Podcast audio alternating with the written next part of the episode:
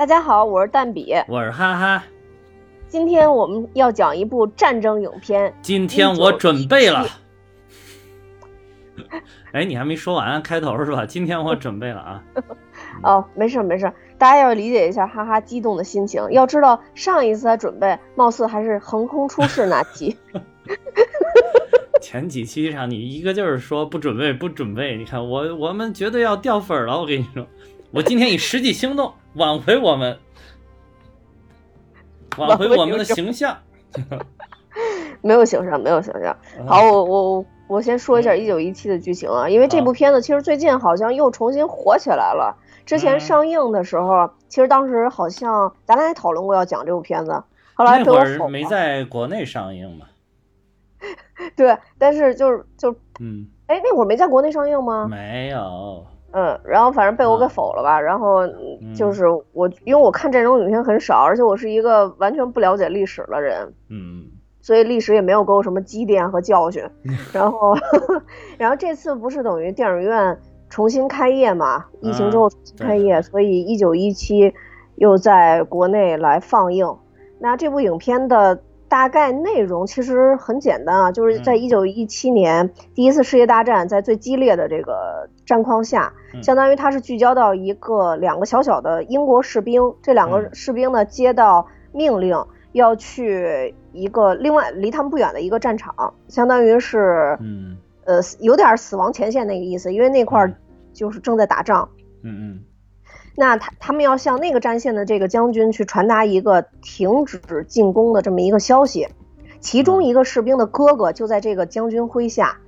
等于兄弟二人都是在战场上在战斗。那这两个士兵非常年轻啊，接到消息之后，嗯，然后就因为只有这个几个小时的时间，他们就要到达这个死亡前线，然后并且传达这个信息。嗯，那在这中间，大家肯定也知道，历经千辛万险，其中。呃，一个士兵还在整个送信的过程当中就牺牲了，嗯嗯，但最后剩下的那个士兵，有人在这里边叫史考菲，这个士 兵，Schofield，对，斯科菲尔德，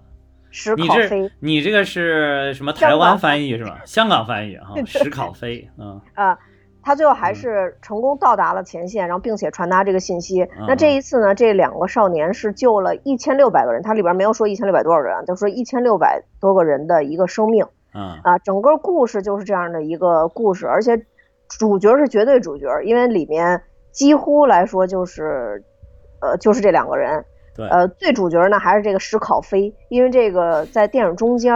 布雷迪，呃，布雷克，布雷克，布雷克这个士兵他是等于。去世了嘛，就是牺牲了，所以之后还一直都是史考菲最后完成了任务。那大概讲的就是这样的一个故事，非常非常简单，啊，让我想起了这个，嗯，让你想起了漫威的电影，最后都是 战胜了对手，是吧？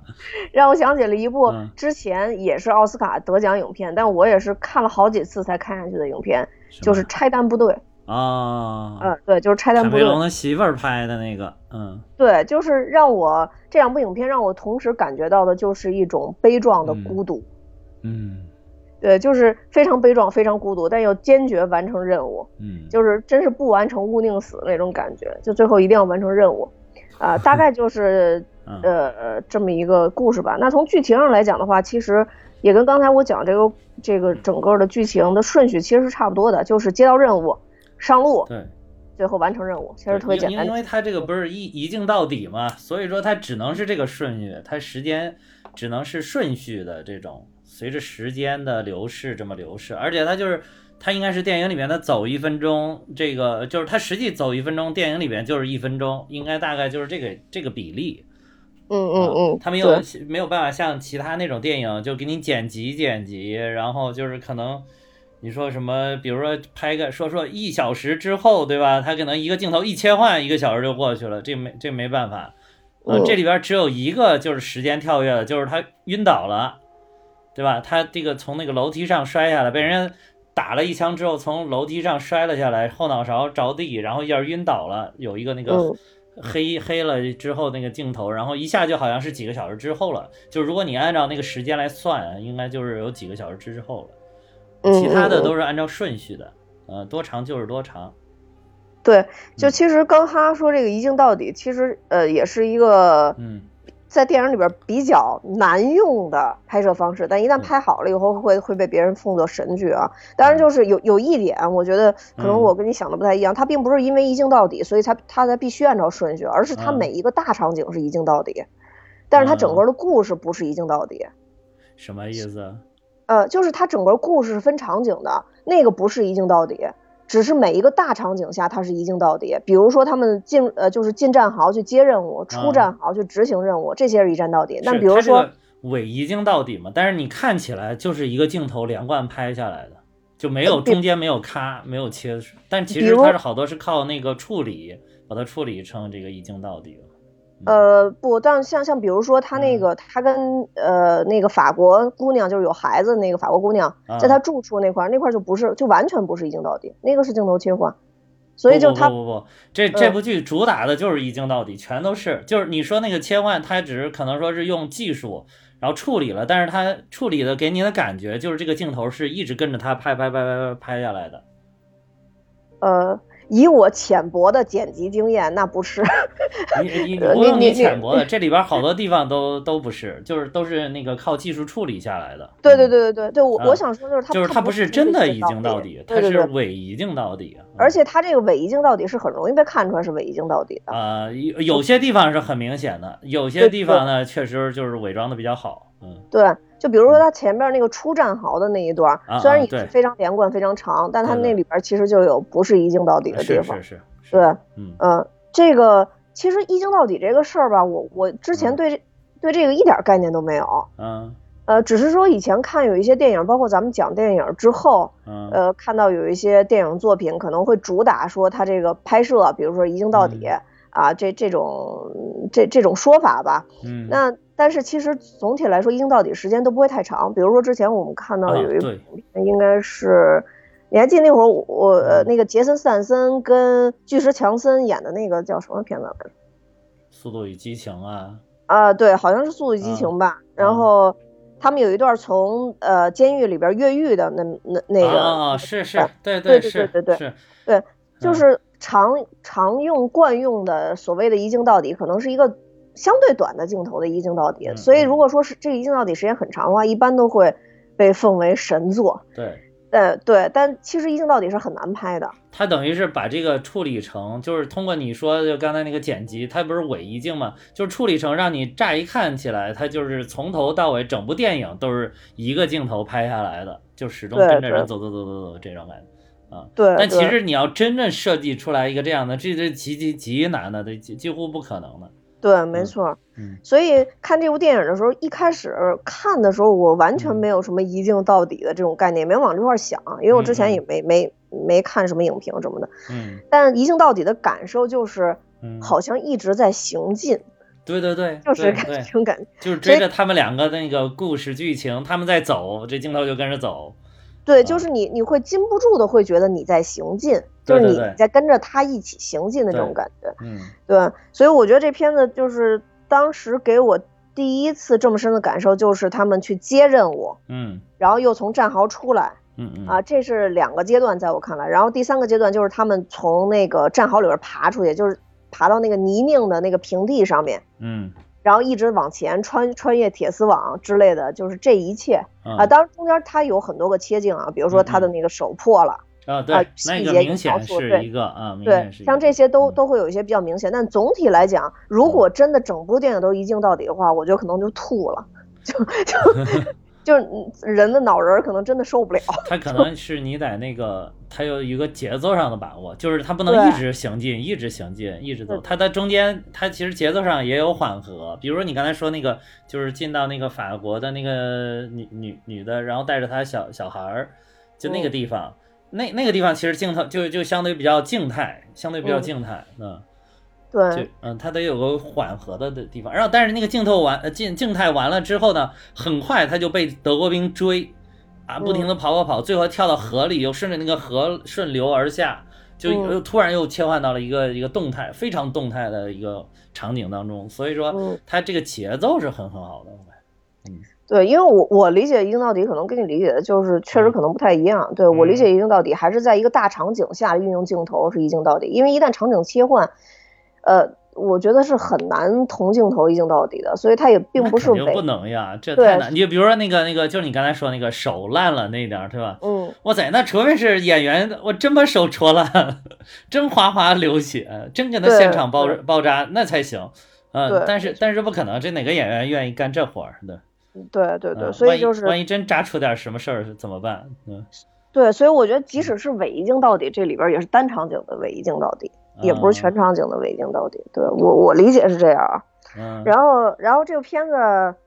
嗯，怎么说呢？你说让我讲讲剧情吧，其实这个剧情我没有什么，没有不是讲过了吗？我没有什么印象特深刻的细节。嗯啊，就细节方面，我觉得这里边反而就是让我印象最深刻的细节，就就就是刚开头的时候。嗯，刚开头的时候，那个布雷克跟史考菲说了一句话，说。我放弃牧师来当兵的唯一原因是因为面包，就这句话当时特别触动，就是，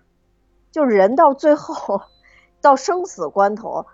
就是信仰可能都放弃了，就最后剩下的就是得吃，就当时这句话特别触动，而且这句话在影片里边从不同的人嘴里说出来了几次。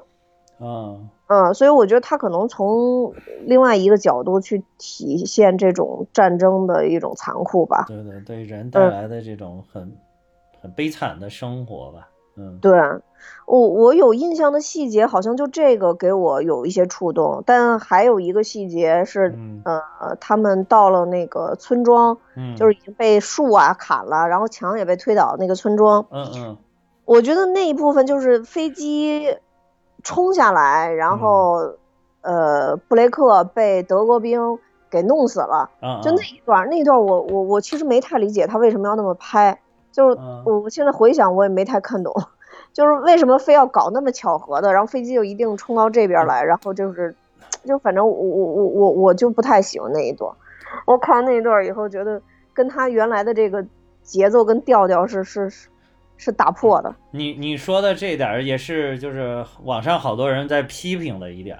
就是说他这个一镜到底本来是追求一种真实的感觉，就是沉浸式，就是你好像比如他在这个战壕里边走走走，或者他去执行什么任务，呃，包括穿过那个无人区，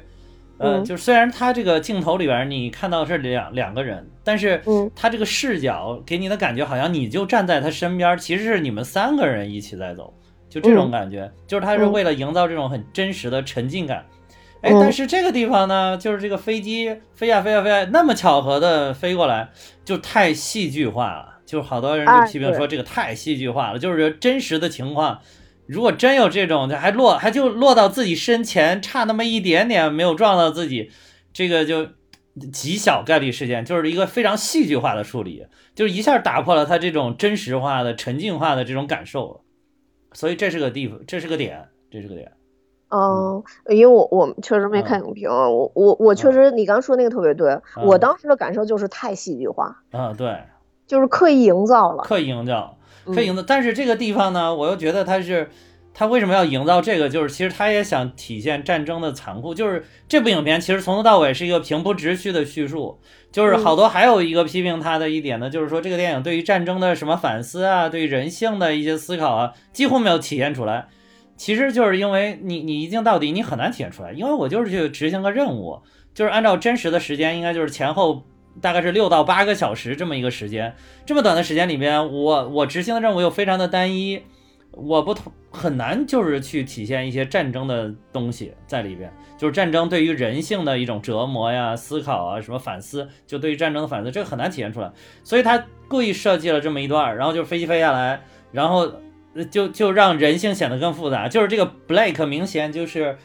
属于那种憨憨的那种，你看长的样子也很可很可爱，对吧？圆圆的脸，胖胖的，然后就是他就想去救救人家，就是他等于说。作为一个普通的人来讲，就是还是有一定的人性的，就是但是在在战争里边，即便是在战争里边，我们是敌对的，但是我眼看着你在我的眼前坠毁、烧死，然后那那我觉得就是人性突然一下闪光，我觉得我还是要救你，对吧？尤其是可能是美国人，他们那种西方的文化啊，经常怎么说这这个什么上帝啊，怎么什么我们人性啊，对吧？这我要救人啊，人命啊，关最重要啊什么的啊。当然，我们现在从疫情里面看，这些都胡扯啊。美这个西方 对疫情对这个人命也不是也不是很重要啊，他们可能对某一个个体可能还还稍微有点关注啊，就是反正是这个意思吧，就是说对人命的一个，然后所以他们就去救他。但是这时候就有一个反转了，就是说就这么一刹那的时候，就是。战争就是你死我亡，你不让我死，我就让你死，因为咱们两个是敌人。就是我放过你了，很有可能你回头就给我一下，就是这点。你其实包括那个拯救大兵瑞恩，原来也有这一点，就是一开始他们呃逮到了一个德国兵吧，是还是在让他挖那个坑，在埋埋埋葬他那个那个牺牲的一些战友吧，然后就让他他们一开始也想把他崩了，然后后来就让他们走了嘛，就让这个德国人走了。但德国人后来在那个后续的战战斗当中呢，又杀死了他们的战友。那么最后那个就是那个一直很怯懦的那个那个人站起来之后，终于开了一枪。他没有杀其他的人，就杀了这一个人，就杀了这一个德国的人，就是一下把这种战争对于人性的这个东西一下就体现出来了。就是我觉得这个里边他其实是想通这一段情节，然后来表达这个东西，要不然他就没有机会来表达这个东西。所以他是硬安插，就是硬安插，这个就有点毁节奏了。嗯，我当时是想啊，就是这俩人，嗯，他怎么说？这片子里边很多细节，你刚刚说人性光辉或者其他方面，因为它是一镜到底，就你说沉浸式这种体验，它从其他的确实是很难表达。对。那它表达的主要就是从这两个人身上，这两个人出发的目的略微有一点点不一样。不不不一样，不一样。这个布雷克就是死了的这个人，其实他有很大的一部分原因是想去救他哥哥。对，我相信一定是这样的，所以他特别。他这里边也表达了非常明确的表达，我就是要救我哥的。嗯，对。但是史考飞并不是，而且史考飞在中间还说了，说你为什么拉着我？说你这个史考飞也每每打 断我的节奏，你史考史考飞史考飞说了，我我不想去，你为什么拉着我去？嗯，就史考飞他前面塑造的都是一个嗯。有点儿不能说玩世不恭吧，就是有有其实是有一些很很坦白的个人的那个情绪跟个人的那个立场在里边的，包括他卖掉他自己的勋章去换酒喝之类的这种，就让你觉得他是一个很平凡的人，不是一个就说什么个人英雄或者说。起码伟大的光环并没有在他身上去闪耀，而且这里边我觉得就是导演也想体现的，就是说这里边有一些对人人的就是战争对人的折磨，其实让人对于战争偶尔给人带来的荣光就已经看得非常淡，就已经麻木了。就是我宁愿不要这些奖章，我我也宁愿不要这个战争，就是太残酷了。因为他说的这个，他不是那那个那个史考菲。史考菲不是通过了这个索姆河战役的幸存下来的人吗？嗯，对，这个索姆河战役就可以给大家安利一下啊。对我今天是有准备的，我再说一下，今天是有你稍等，再再安利。我我把刚才那我把刚才那段说完，就是说，行行行，就所以他们俩不是表现不一样吗？所以那飞机那段我有另外一个理解，但呃，是不是必须用飞机体现？我不知道啊。就是我觉得这里边如果死，就这俩人里边，我当时觉得肯定要死一个。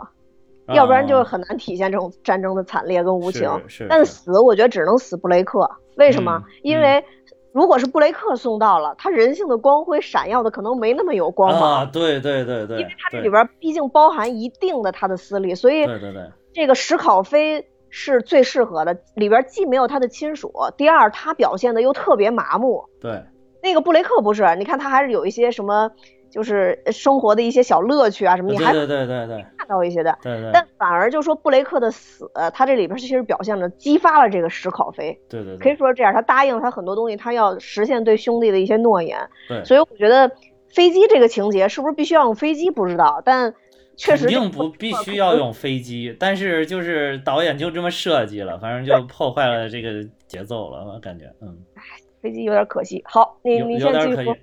没。咱继续再回顾回顾影片的细节吧。既然打断了，咱们就留到后面再说。嗯，好吧，那那我准备的多着呢。你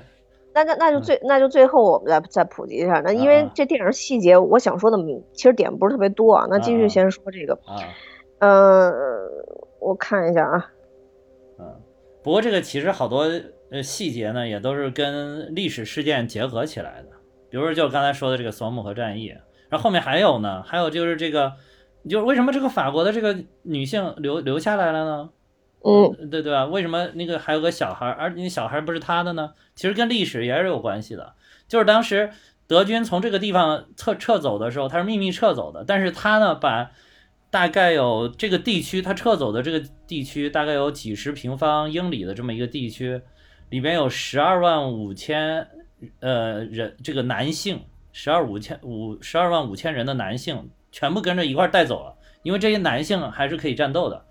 他就把女的跟这个老幼，呃妇留下来，老幼妇残呃留下来了，然后就给了他们一点点的这个呃食物，然后我们就留下来。所以说这个这个这个女性带带了一个不知道是谁的小孩留下来了，让他碰到了，就所以他也是结合的有这个历史的背景在里边。嗯嗯，那你就直接把历史背景普及一下吧。我这我我记得细节想讲的就剩一个了。哪一个？哪一个？这这这讲这讲那个哪一个？然后听听跟我跟我看的那个还有一个一样不一样？嗯，哦，就是他，哎，我想是哪块儿？哦，他呃，这个布雷克牺牲之后，嗯，他等于不是上了其他部队的车，然后前往他要去的那个地点吗？嗯嗯。然后他下车之后，你看到那个那个那个军官是谁了吗？呃，看到了，然后就是那个叫什么《王牌特工》里面的马克斯特朗演的，对对对对对，《王牌特工》里边那个，其实这里边配角有有有几个配角都好有名气啊！我天，你看还有还有《王牌特工》另外一个呢，科林费斯叫 科林费斯啊，对吧？干干做配角，干做干做配角，最后还有对吧？奇异博士呢？奇异博士。人人家不是说了，说奇异说最后这个奇异博士应犯不上这样啊，就是对吧？直接直接拿出时间宝石，然后转转转转转，然后就把那些在战场上死的，一会儿就全都给弄弄活了又，然后然后宣布啊，我们这次进攻停止了。呃，反正他出来，我是我是觉得挺惊喜的，而且是是是，像这样的演员在这种片子里演演一个小小的角色吧。是有它特别的意义的，我觉得，对，纯英国人。呃，我呃，对对，最后一个点啊，就是看到我们这个马克思特朗之后，也就是这个部部队的这个军官之后，嗯，他提示了，嗯史考菲说你在传达命令的时候一定要有旁观者。哦，对，这个是确实是，确实，嗯嗯，那这这点对我触动挺大的。然后他说。他他也提示他，就说确实有好战者，说这个这个没办法。所以当时他因为压了这个伏笔，你知道吗？我当时就觉得奇异博士是好战者，我当时就觉得他他不会停止打仗，而且最后一段确实，因因为前面的那个那个情节我一直就带不进去，除了最开始那个我说他为了为了为了为了肚子放弃信仰这一块，我我除了这块有。就是有一些感触，后边一直没感触，一直没感触。直到他说这个好战者之后，然后他不是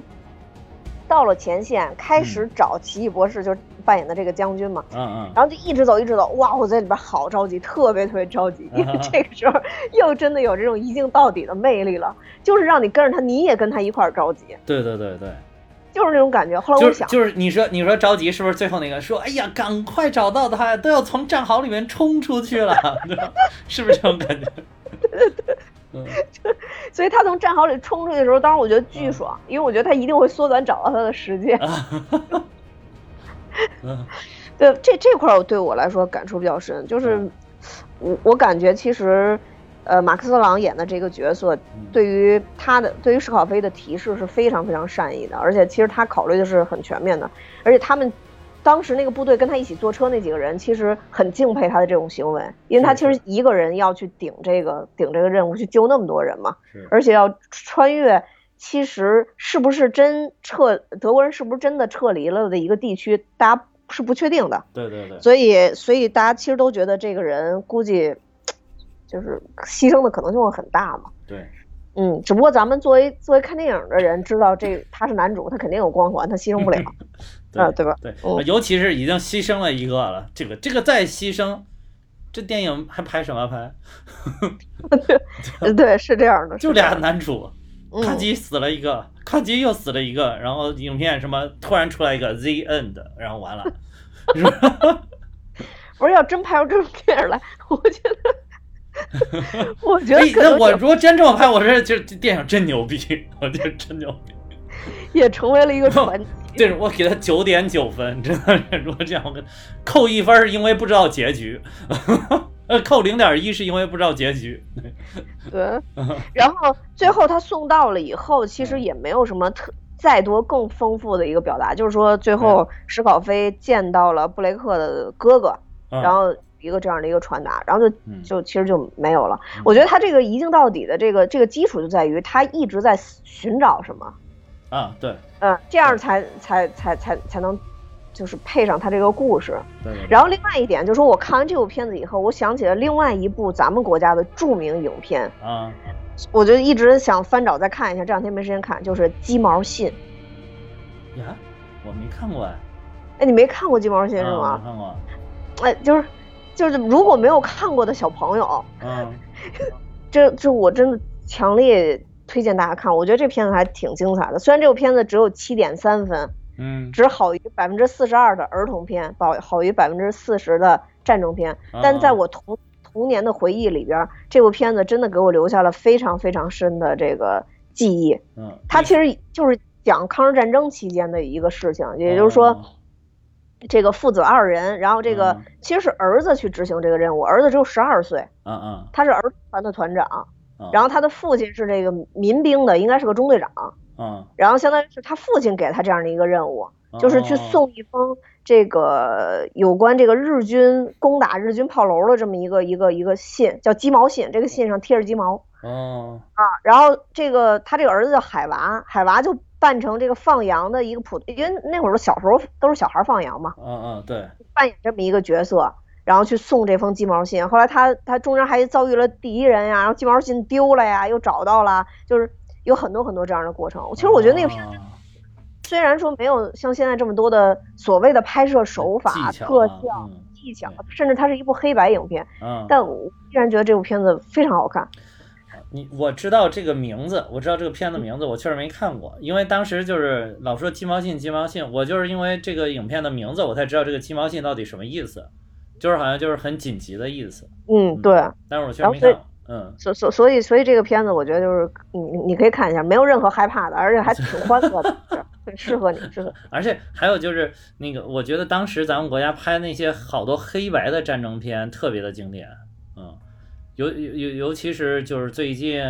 这个这个这个。啊，跟美国斗争的比较比较厉害吗？还有什么 TikTok 事件？我那天又把上甘岭翻出来，准备准备给这个看一看啊。第一刀战，嘿，第一刀战，对，埋伏下神兵千百万。嗯嗯，我怎么突然变音乐节目啊？就反正就是像鸡毛信啊，然后什么地道战、地雷战啊，确实之前咱们看了很多，但是真的拍的很好。还有那个。英雄儿女王成向我开炮，为了胜利向我开炮。还有那个上甘岭的那个里边，就是那个郭兰英唱的一条大河，哇，真的热泪盈眶。我我那天看了一段 B 站的剪辑，你知道吗？给我看哭了，直接，哇塞！我觉得当时拍这种片子是有感情的，真的。那种感情跟体会是现在人可能真的做不到了，已经。是说那些当时好多群演是真正的在那个解放战争时期或者是抗美援朝战争时期，就是呃下来的这些退下来的这些士兵，然后就当群演，所以他那个感情特别的真挚，特别的充沛。嗯，是，所以看完了以后会非常非常感动。对，而且我觉得当时虽然那个特效都不怎么样啊，就是比如说爆炸什么的也都没什么，就都非常简单，对对。但是就是他那个剧情一点不拖泥带水，就是给你讲故事讲的特别好。哎，对，没错，你这说的特别对，就是剧情不拖泥带水这点，就是就赢了，真的。对你现在你看那个特效，说实在，那个《上海堡垒》的特效是不错的，但你看被喷成什么，对吧？那个光有特效没有用的，你看。哎，主要上海堡垒的这个，哎，怎怎么说呢？还是对某一些演员，我觉得一个可能也有演技的问题，另外一部分大家还是有一些惯常思维吧，就是会会戴着有色眼镜去看一些人，即使可能演员本身很努力了，但没办法，对对。但是《上海堡垒》我要说句公道话，就是最后的那个，我觉得特效做的真的不错，特效做的真不错啊。虽然它那个逻辑上有点很很奇怪，但是这个特效是不错的。嗯嗯，是的。好，欢迎大家，非常感谢大家收听这期的蛋比哈哈讲《上海堡垒》。下面我们进入下面一个主题，去给大家讲一下。就是蛋比哈哈讲历不，主要是哈哈给蛋比讲历史。哎，蛋比给哈哈讲电影，哈哈给蛋比讲历史。好，开始吧。终于有一期我省心的啊，快点。哎，不对，刚才还有两个细节，其实我还想说呢。啊，那你讲。有还有两个是那种情绪上的细节，我觉得一个就是，呃，就是你刚才说的那个布雷布雷克死了之后，然后，呃，我突然一下就随着这个史考菲这个主角一下。就有一种那种情绪上的莫名的孤寂感，就是有一还有一点淡淡的恐惧和淡淡的忧伤啊，就是就是他你一下就觉得哎呀，这变成一个人了哇，这么凶险，这路途遥远，对吧？还有一个人要穿过这个这这个不知道前方有什么危险，就觉得心内心会有一些恐慌，就是一下跟着他进去那个情绪了。当时，然后还有一个就是。就是那个一开始我没有我没有太在意这个，但是后来我看了一些就是网上的一些评论，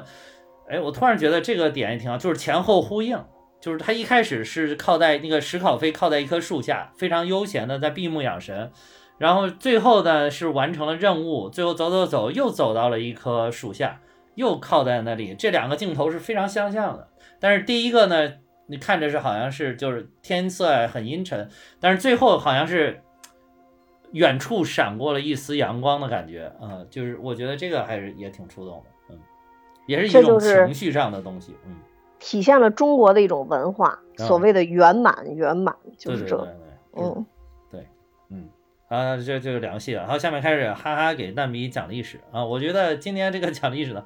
首先要从一战的起源讲起啊，就因为毕竟这是一战嘛，说实在，我对一战不感兴趣，啊，这个。这回真的是硬准备的，硬准备的，而且就是一战。说实在，我记得原来咱们那个历史书上，咱们学历史的时候都讲过，说一战是一次帝国主义分赃不均的什么什么战争，然后是无非是对咱们的利益重新进行划划分、重新分配，然后并不是一个什么正义的战争，不是不是带有人民性的这种战争啊。你我我这回就是研究了一下这个之后，真觉得真是。这个说的真对，我还这帮我就知道你不不不可能去推翻我国国家出的教材，不不可能是啥？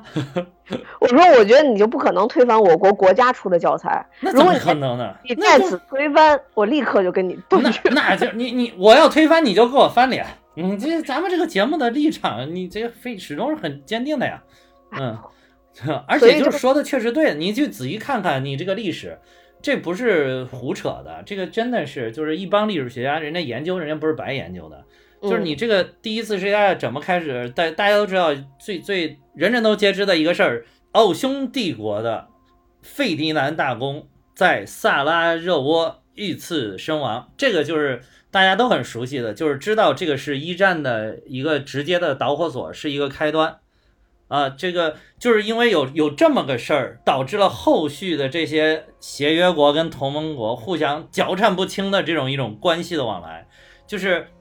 什么叫协约国，什么叫同盟国呢？协约国呢，就是英国、法国和俄国三国互相双双，就是两两缔结的这个协约。就是包括什么，就是怎么划分咱们这个殖民地之间的冲突啊，我们互相不侵犯这个各对方的利益啊，然后军事的，就是比如有一定的军事同盟啊在里边，就是万一谁受侵犯了，我们会无条件的跟你一起向对方宣战啊，什么这种，就是这个是就是他们约定的了一个这个这个。他们其实这个这个约定还不是还不还不是在这个同盟国之前，最早是同盟国，就是德国，然后这个德意志帝国当时叫，然后奥匈帝国和意大利这三家，在一八七九年就已经结成了同盟，就是所以他们叫同盟国。那个英国、法国和俄国的他们这个协约呢，其实也是为了应对这三国的同盟，就是抵御他们力量的扩张。然后就是他们是在一九零七年才缔结的这个协约，而且这个都是在这个一战之前，我原来有一个错误的认识，就是以为是一战开始，然后大家为了互相打那个互相结盟，才有了这个什么同盟国和协约国。后来发现并不是，啊，就是是早早的就已经缔结了这个这个协约。然后所以说就是因为缔结了有有这种协约跟同盟的关系，所以这两股势力始终在这几十年就互相的这个斗争啊、牵制啊，就是其实也埋下了这个一战开始的这个种子。然后这个呢，奥匈帝国的费迪费迪南大公在萨拉热窝遇遇刺之后，因为遇刺他的是塞尔维亚人，这个为什么这个塞尔维亚人要对奥匈帝国的人这个大公动手呢？哦，对，这个大公其实他这个费迪南大公其实就是当时的王储，是奥匈帝国的王储，就是这个奥匈帝国当时的这个国王啊，弗朗茨约瑟夫一世，他孩子呢自杀了。所以他他他没有后后裔，这个费迪南大公是他的侄子，然后就当了王储，就是以后要接王位了。结果这一下被杀了，整个奥匈帝国等于说王皇太子没有了，然后就是就是等于，而且一看谁干掉的？哦，塞尔维亚人干掉。为什么塞尔维亚人要搞搞这个事儿呢？是因为他们在之前的斗争当中，就这个巴尔干地区啊，我们一直都说是这个叫什么？欧洲的火药桶嘛，就是在之前呢有两次巴尔干战争，这中间呢，其实奥匈帝国吞并了一些塞尔维亚之前的有的领土，比如就是波黑地区，啊，他把波黑吃掉了之后，就等于说当地的这个人员的构成，本来这个地方奥匈帝国巴尔干半岛这一块人员的这个民族就非常的复杂，所以奥匈帝国里边又吞并了它一些领土，这个里边它有很多是这个塞尔维亚里边的一些。就是民族的成分在里边，有斯拉夫人，然后所以他们这个这些这些民族的这个这个问题又牵扯到民族的问题，所以他们为了就是说从这个奥匈帝国分离出，我要独立啊，我还要回到这个塞尔维亚的怀抱，说有一有这么一些独立的势力，就等于说通过刺杀来就是搞极端主义吧，来寻求来来来这个寻求自己的这个利利益，就是呃表达自己的这个态度吧。然后就所以说呢，这个奥匈帝国呢就把这个事儿怨到塞尔维亚的头上，但其实呢，就是当时并没有证据说这个是塞尔维亚的政府在幕后指使的，它可能仅仅真的就是一个个体性的事件，就是一个呃部分极端分子去采取的这么行为。而且当时很神奇的一点是，就是个一般你看领导人出去他都不公布你的行程嘛，就就是怕这有危险。结果这个。呃，费迪南大公跟他夫人两个人，呃，出去全全部公开了自己今天的这个行程，我要去哪儿去哪儿去哪儿，全部给大家说清楚，简直就是给对方留下可乘之机。然后，而且他们在去这个呃是这个这萨拉热窝去那个市政厅去演讲的时候时候，在在路上已经遭遇了一次袭击，是当时说有一个年轻人扔了一个炸弹，但是扔偏了。呃，就是没有炸住他们，哎，结果这这两个人艺高人胆大啊，一点没反应，继续去参加活动。结果从那个市政厅出来之后，很快就被一个仅有十九岁的一个塞尔维亚的青年，就是给呃刺杀了。两个人都是身中数枪，然后就死死了。呃，这个，然后这个这个。这为什么奥匈帝国后来就硬要把这个怨成塞尔维亚呢？一方因为因为说又没有证据嘛，是因为就是他们背后呢，他的背后也有一些，他国内也有势一些势力在怂恿他，就是怂恿这个国王，就是说你这这个是一个机会，之外这他是对我们的挑衅，我们可以借这个借口呢，向塞尔维亚提出。这个提出这个一些我们的所呃这个叫什么呃利益的所求啊，就利益诉求，就是看他答不答应。答应，如果他不答应了，我们就动手啊。我们的实力也不弱，是就是我们呢就是借这个机口机会，借这个借口，就就去实现我们的政治目的。然后所以说就是这样，就一步一步就把这个事情往一些很不好的方向去推进了。那么德意志帝国呢，就是因为这个德国呢，当时德皇呢，也是他德皇这个人性格本来当时就是叫威廉二世，他身体有点小小的残疾，所以这个人性格很古怪，然后也很也很暴躁，所以然后他呢也是看到了这里边的一个政治利益，所以他就一下就跳出来支持这个奥匈帝国，就说我我我支持你这个这个行动，就是去向塞尔维亚讨个说法，然后这个时候呢。这个奥匈帝国就向塞尔维亚提出了十项条件，啊，提出了十项条件，非常的苛刻啊，但是具体是什么条件我没有查啊，但是就是说难以接受，难以接受的条件。然后这个，呃，然后塞塞尔维亚就拒绝了这个事情。塞尔维亚拒绝了这个事情，然后这个奥匈帝国说：“那你既然拒绝了，那我就向你正式宣战。”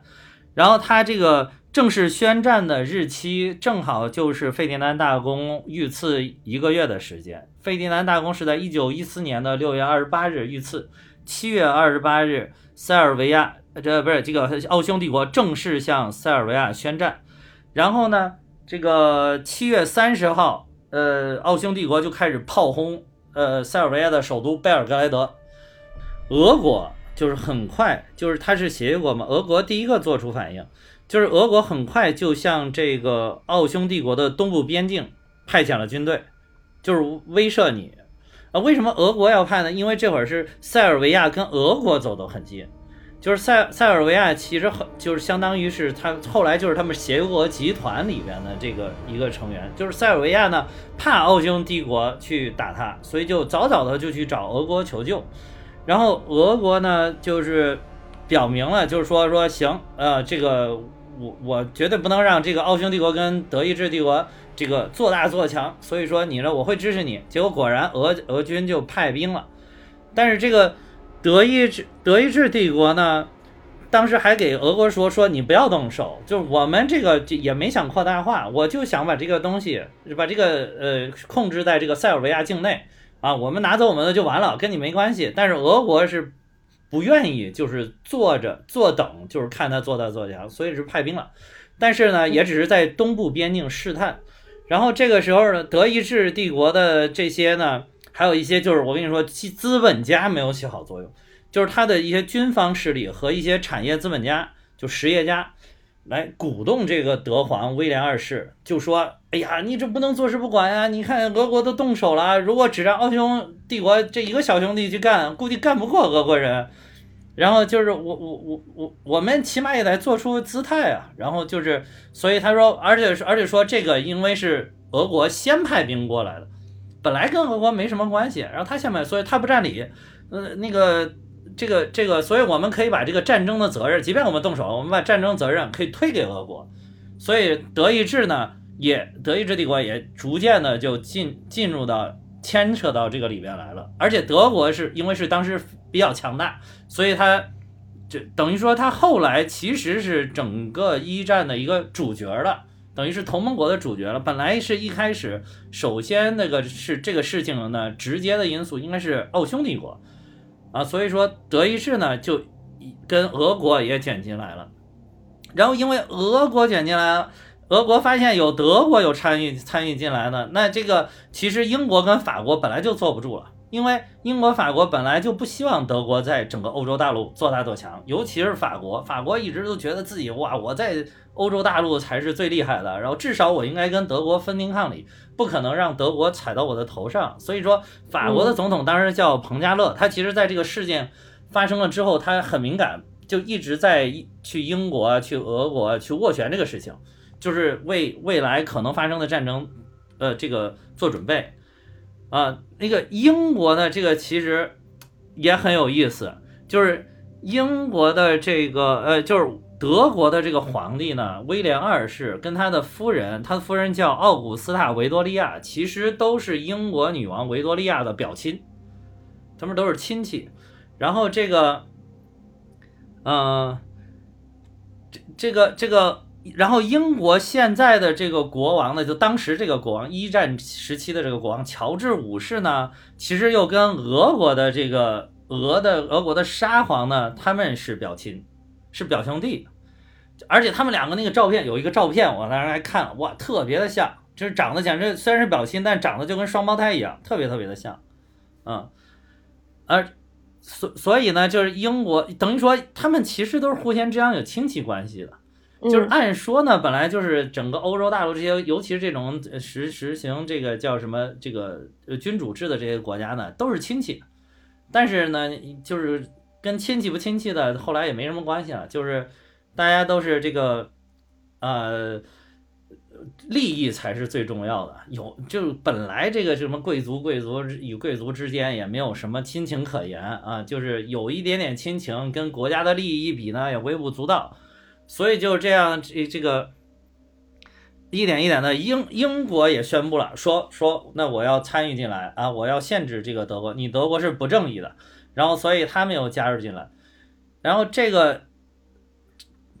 所以整个这个大概就是这么一一个一个情况，然后这个战争呢就一下就爆发了。但是一开始呢，这个战争其实真的规模不是很大，然后主要确实是奥匈帝国与这个塞尔维亚之间的这个战斗。但是逐渐的德国加入进来了，就把这个战争升级了。德国希望能够通过比利时，然后进攻法国，因为法国当年在这个普法战争的时候呢。其实法法国还从呃这个呃呃这个德国呢从法国的这个地方拿走了一些土地，法国呢又希望通过后续的战争看能不能把这个土地给它抢回来，所以说嗯就整个就是这个利益在这个百十年来当中啊就是错综复杂搅缠在一起，所以也就是说为什么你一听这里边就是跟。这个什么所谓的民族独立呀、人民解放啊，基本上就没关系了，基本上就没关系。所以说，就是为什么是总结下来呢？就好像是一个帝国主义之间的大混战，就是就是是一种就是非正义的这么一个战争，就完全是大家的一个为了自己的利益而打起来的这么一个战争。嗯，我我讲的非常好，还算还算清晰吗？就是我我这个我这个东西这个图画的呀，就是有点太乱了，我自己也有点有些地方找不到了啊。但大概是这么个意思吧，啊，大概是这么意思。嗯，不是大家能听到这最后说你都有一个图，即使看不太清楚，但是也说明真的不准。哎，然后图还拍拍照特地发给我了，我可以作证。还有就是这部影片啊，很重要的一个时间节点，就是这部影片发生在一九一七年的四月六日。这一天是美国参加一战的日子，嗯啊，就是这个很重要。就美国一开始，其实这个这会儿美国的总统是这个伍德罗·威尔逊啊，他他还是这个行政管理学的这个创始人呢，奠基人之一呢。就是他这个他当时奉行呢，其实就是一个加强版的门罗主义，或者说是延伸版的门罗主义，就是奉行这种孤立主义政策，在一战开始的时候。啊，他就觉得离我也很远，然后这些帝国主义帝国主义国家，因为之前有门罗主义嘛，一九二三年，呃，一八二三年的门罗主义提出，就是说，那你欧洲的你不要来管我们美国的事，我美国呢也不掺掺和你们这些就是帝国主义之间的斗争啊，就是，呃，所所以他等于始终是这个门罗主义思路的一个延续啊，尤其是后来他发现，哎，打仗这个需要钱呀，对吧？这个英国虽然当时很有钱了已经，但是。打着打着打着，发现钱就不够了，然后他们就发现，哎，美国经济发展的不错，然后这个也没有什 什什么这个战战事啊，就是也能给生产武器啊什么的，然后他们就都去美国借钱。其实是同盟国跟协约国一开始都从美国借了钱，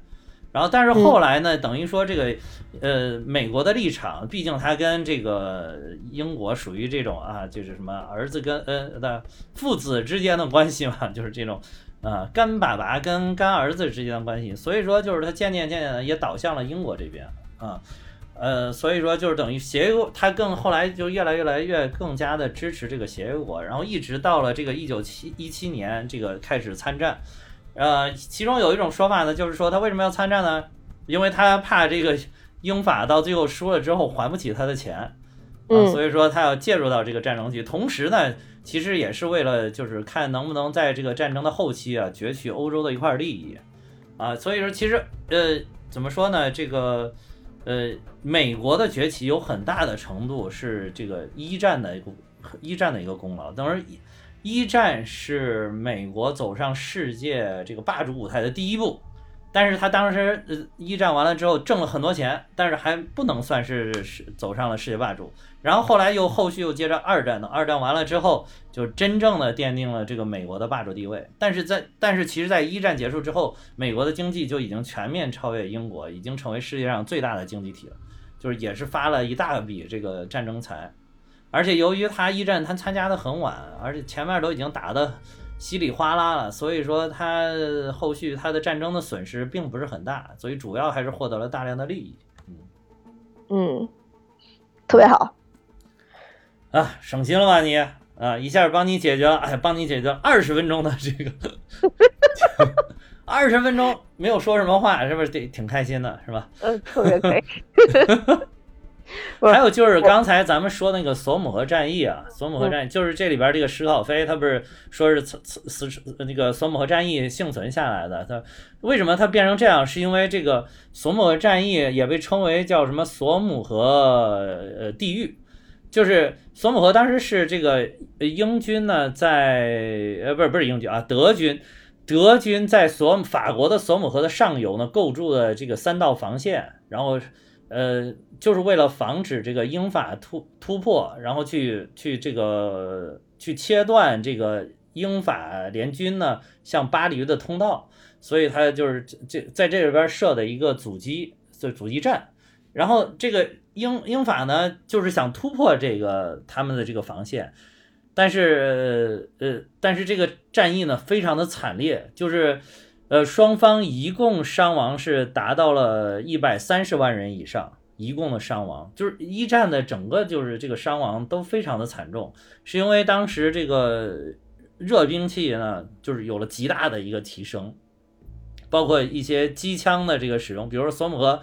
索姆河战役里边，呃，就是一种新式武器，就是马克沁重机枪，就是可以当当当当当当那种，就是连续打，但是当时呢，就是好多的还。就是这个战战略战术还是从那种比较落后的兵器，呃过来的，所以一开始的他的打法战术战法就是非常落后，所以基本上就是一种屠杀性质的，就是双方互相屠杀，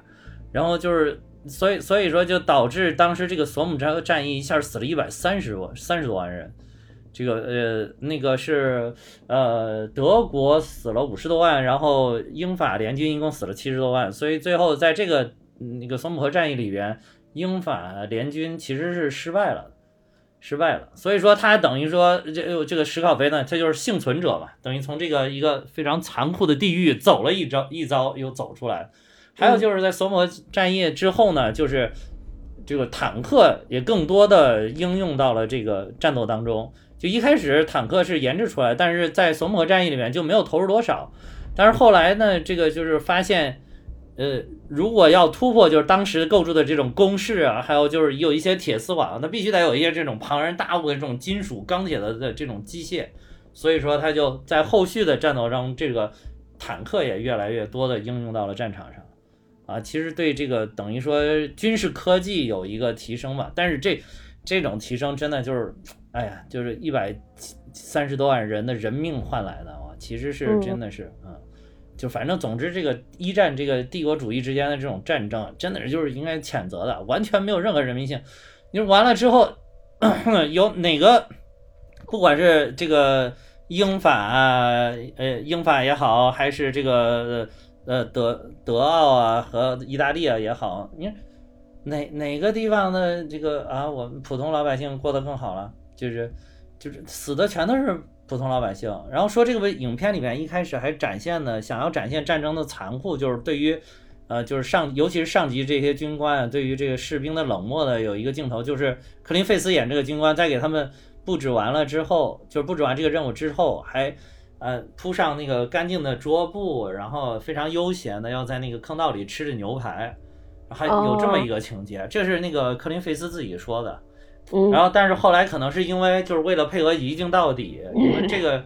嗯，就就把这个给砍掉了，就是也，其实当时为了现实的东西给砍掉，对对，就把这个砍砍掉，就是镜头始终追着那两个人了，就不再拍他了，啊，但其实是就是，而且当时你没看这个这些帝国主义国家，好多都是这种王室，你当时可可不是像现在只有英国什么的，你德国也是，奥匈帝国也是，这全都是全都是有王室的。和俄国，其实真正在一战里边，最后啊实现了一个巨大转变的，就是俄国，就是这个一九一七年，就是在一九一七这年，十月革命一声枪响，不但解放了呃欧俄国的这个工人阶级啊，也为中国人民送来了马克思主义啊。咱课本背的不错吧？这个这绝对是初中课本啊！这这没有讲，挺好讲，挺好。这绝对是初中课本，真的对对吧？你看，我我我们中国的面貌从那时刻开开始，对吧？然后焕然一新，开天辟地啊，就是就因为有那个时候，才有我们的今天。对对，多好的，对，所以所以这整个驿站里面，真的这就是最正义的，可能也就是这一点了啊。而且而且，我跟你说说一个特别有意思的事情啊，就是这个俄国的这个沙皇叫尼古拉二世。嗯，刚才咱们说了，他是那个英国的乔治五世的表兄弟嘛，长得很像。其实还有一点，他这个王朝叫罗曼诺夫王朝。这个罗曼诺夫王朝建立了已经三百周年，就是当时正好已经满了三百周年。然后看到这里，我不禁联想到了，你联想到了谁？想起了那个女人，是不是？想起来，想起来那个在复联四里边被你忽视的伟大的女性。我那天刚听完这这期，就是娜塔莎·罗曼诺夫女士啊，就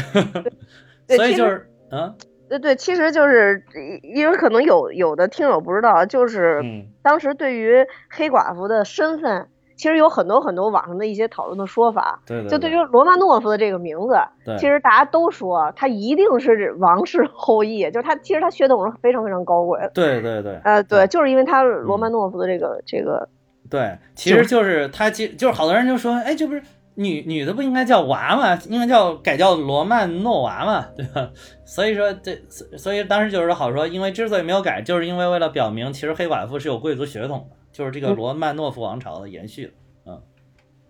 嗯，所以这个也是有很有意思。而且他们的孩子，你知道，因为他们跟英国王室是表亲，呃，跟维维多利亚女王呢都是表亲，所以这个呃尼古拉二世的孩子呢。得了血友病，就是出生天生就有血友病，就是贵族病。哎，你知道他们当时，哎呀，这些帝国主义国家这个王室啊，哎呀，通婚来通婚去，这个表姐娶那个啊，不是嫁给那个表弟呀，那个表哥娶这个表姐啊，什么这啊，串来串去的，就是各种这种近亲结婚导致的病，你知道吧？嗯嗯，对的。哎，当时不都是什么要保持血统的高贵性？对，血统是纯正啊，所以其实对孩子也是一种折折磨嘛。血友病说好像就是破了之后愈合不了，身上有有破了愈合不了。嗯，其实大自然是鼓励你不断的啊，对，打突破和创新的，不断是去创新，对对。不断去去去去找新人的是吧？对对对对，是这样的。嗯，所以不要限制在一个圈子里边交配，那就是跟一般的动物没差别了。对对对对，反正大体是梳理了一下，大概是这样。这个战争一直持续到了一九一八年的双十一啊，当时因为为了购物，所以大家啊放弃了这个啊，放弃了大家各自的这个矛盾啊，大家都开始刷起了淘宝，啊，开启了购物节。啊，所以 一战就此结束。大家以为咱们拿了钱做什么？最近这个我我就是看了几期这个脱口秀大会啊，这个思路有点飞，你知道吗？思路有点飞，经常好联想，经常好联想，嗯。呃，其实其实如果说，呃，讲二战的话，我可能还能配合你说两句，因为其实二战的影片会比较多嘛。对对对对对对。但一战呢，我能想起来唯一的一个故事，就是在看《老友记》的时候，嗯，因为周易要拍一个一战的影片，哦，然后他们就在里边讨论起这个内容来，然后周易就问他们说：“一战我们跟谁打的？”然后大家哑口无言，谁也说不出跟谁打的，因为大家不能相信一战跟二战是同一个敌人，都跟德国打。大家觉得德国不能，难道不会接受教训吗？怎么会还打二战？就是，所以当时我看到那那那段那个老友记这段影片的时候，我当时就想啊，难怪我我不知道一战，就就他们也不知道。是，就是其实那个对，呃对，你要说到这儿的话，就是。呃，希希特勒参加了一战啊，在一战里边，好像哎，我我记得要没记错，好像他也当过一阵儿那个通信兵啊。哦，对，在这里还要再安利一下这个背景啊，就是为什么一战这个有这个通信兵这个东这这个这个这个兵种啊，这个这个职业职业，就是因为那个一战里边虽然它的这个武器各种飞机大炮，然后尤其是大炮这个口径，你没看都尺寸特别夸张。就是那个飞机、大炮、坦克都逐渐的广泛运用到了战争当中，但是通讯手段没有太大的进步。啊，所以说就是经常就是你只靠拍电报，就是而且那个拍电报基本上相当于明文了，特别容易被截获。所以说就还主要是，要么就是通这个专专门的电话线专线，但是电话线因为在战场上嘛，炮火又呃非常的猛烈，所以经常被炸断。还有一些会经常就是敌方会把它剪断，然后所以也不牢靠。所以真正的就是如果有一些特别紧急的，或者又是什么。就是呃特别重大的这个就是需要人去来传送，嗯，所以就有这么这这这个通信兵，然后这个人去传传送一般呢就是派出去会是好多人从不同的这个路线行进，就是一般会有两三个人走不同的路啊，而不是说这两个人都在一个路上走，不是，就是因为你这样容易被一网打尽嘛，就是最好是分散一下，争争取能确保至少有一个人能把这个消息送到。对你，你提起希特勒这个，我我记得之前我看过一个故事，应该是一个真实，就是真实的事件，就是你知道希特勒当时差点被呃一个英国士兵给打死。哦，是吗？啊，对，大家都说如果要是没有这个英国士兵，就是如果这个英国士兵当时开枪了，就没有二战了。就因为希特勒不是一直是是那种就是好战的那种主义者嘛。对对对。然后那个英国士兵，呃，好像也活了很长时间嘛。但最后就是大家对他采访的时候，那英国士兵说他这辈子最后悔的就是当时没有扣动扳机，因为当时希特勒已经受伤了，嗯，就他是一个明显受伤的伤兵。这个人他自己他说他说我做人的原则就是绝不杀伤兵，虽然我发现他是德国人，所以这一幕我突然想起来也跟那个死士吗？不是，我觉得也也跟今天咱们讲这个飞机的这个比较像，就飞机落下来以后，其实他们是动了恻隐之心。对对是。但是你你不杀他，他就会杀你，就像希特勒一样。当时希特勒还杀了更多人，哇塞！对对对。嗯，还有就是这这一幕不禁想起，我当时就特别想问，你说的这个人是不是死士？最后没有下手，犹豫来犹豫去。去。嗯。就是二战为什么又是跟德国？其实就是一开始这个这些帝国主义国家很讨厌，你知道，就是他如果觉得这个事儿，跟我的这个利益不太相关呢，我就把这个就是事不关己高高挂起，不甭管它未来会不会导致什么不可预测的这个后果，就是他就是完全就没有从什么所谓的正义啊、什么人民啊、什么这乱七八糟角度来走，就是纯利益、利益分配、利益分赃。所以就是导致英呃那个德国在在很快就在这个一战之后，就是趁这种这个什么怎么说呢？尤英尤其是英国的绥靖政策，然后又很快的做大做强，在欧洲大陆又很快做大做强。然后同时呢，由于就是英法呢又对德国制裁的非常的凶狠，就是导致这个德国就德国人民就觉得这个我们受到这个这个英法的联手的欺负了啊，然后。所所以说，就是民族主义一下抬头，就是极端的民族主义抬头了，让这个希特勒这种有既有煽动性又有这种极端民族主义的情节的这种人，就一下乘虚而入，成为了国家的主宰。所以为什么现在好多那个，就你像欧洲的选举，好多大家都说啊，极右翼势力是不是又回来了？其实大家都对这个事情还是有一定隐隐的担忧的，就是这种这种东西还是要，嗯，怎么说呢？就是还是要控制在一定这个民族主义啊，还是要控在一定的范畴当中，一定的程度下啊。就包括中国，我们也不能走向这种极端的民族主义，这是不对的。嗯，尤其是最近这些呃 TikTok 的事件啊，什么，我看好多人就是哎，网上有一些就是不太理性的声音嘛，嗯嗯。其实我觉得还是应该理智。我我只想说一句啊，就是我觉得不管 TikTok 它贵的快不快，毕竟是我们中国人的公司，嗯，我觉得我们还是对是这样的。对，要是还是应该同同仇敌忾的，因要不然就是做了一些让亲者痛仇者快的事情啊，就正中了这个美国鬼子的下怀了。我们我觉得我们不要做这样的事情啊。嗯，对，是这样的。嗯，TikTok 这个事儿确实，嗯。哎，就不知道美国咋想的，但是因为有有川建国在，所以，嗯，对，就怎么说，从他那个角度上来说，矛头现在一致对外，也不不不是一个，不是一个不可选的选项，但只不过就是这个事儿让大家觉得太，太诧异了。嗯，是是是，所以说，哎呀，对吧？对，大家要相信建国呀，我们还有建国啊，对对，他也许真的是我们的同志呢，你大家相信，嗯，有有，说不定有朝一日历史会为他证明呢。就是他太早暴露自己卧底的身份，对对，大家都这么说。对，因为他暴露的太早了，所以他现在可能采取了一些狗急跳墙的手段，怕完不成组织交给的任务呀，对不对？哎，就是让我想起了每次看一些呃电视剧，只要是卧底 A 要被发现，他而且他又是男主的情况下，他不得不把自己的同志开枪打死。对对对行吧，差不多了吧？嗯，可以了，可以了。好，今天特别感谢哈哈给蛋比讲嗯讲历史，而且希望更多期哈哈能给蛋比讲。嗯，多多不了，多不了。嗯，好吧，那我们今天就到这儿。我也跟大家说，我们有自己的